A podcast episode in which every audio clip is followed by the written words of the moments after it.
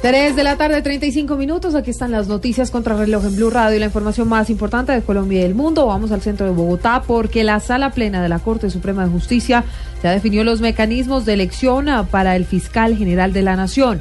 Los ternados tendrán que ser escuchados en audiencia pública. Jorge Herrera, buenas tardes. Eh, muy buenas tardes, Silvia. Pues la presidenta de la Corte Suprema de Justicia, Margarita Cabello, dijo que la sala plena consideró que lo primero que se hará en 15 días es resolver los problemas de los impedimentos. En segundo lugar, se citará al fiscal general encargado de la Nación. Él es Jorge Fernando Perdomo para que explique cuál es la situación actual del ente judicial. Luego de ello, se procederá en sala plena a realizar preguntas y a citar a los aspirantes eh, de manera televisiva y esto será público y que en 15 minutos ellos planteen o formulen cómo van a desarrollar o cómo van a manejar la Fiscalía General de la Nación.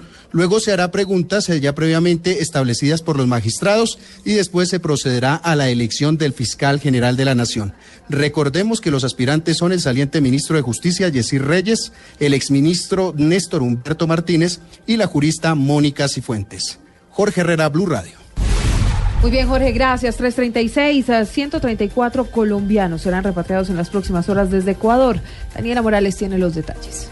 Hola, buenas tardes. Hoy nuevamente salió un avión de la Fuerza Aérea desde Catama hacia Ecuador para llevar 23 toneladas de ayuda humanitaria al país vecino que fue sacudido por un terremoto de 7.8 grados en la escala de Richter.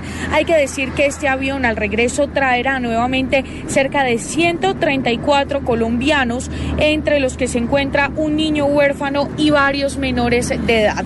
Además de esto, Amanta llevará agua, ropa, calzado, frazadas, pañales desechables y medicamentos que serán repartidos en los diferentes albergues donde aún permanecen las personas que se encuentran en condiciones precarias. Daniela Morales, Blue Radio.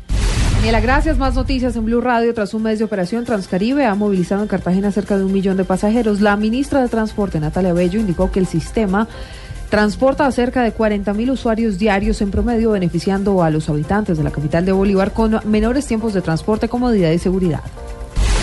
En información internacional, eh, dos noticias importantes. La oficina de la emisora de televisión Fox 45, esto en Baltimore, Estados Unidos, fue desalojada después de que un hombre prendiera fuego a un vehículo en el estacionamiento, y irrumpiera en el vestíbulo del edificio y además amenazara con detonar una bomba.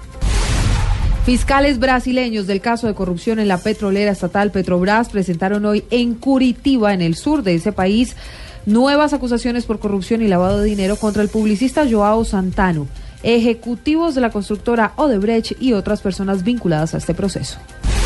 338 todo de noticias, más información en blurradio.com y arroba blurradioco. Continúen en compañía de Blog Deportivo.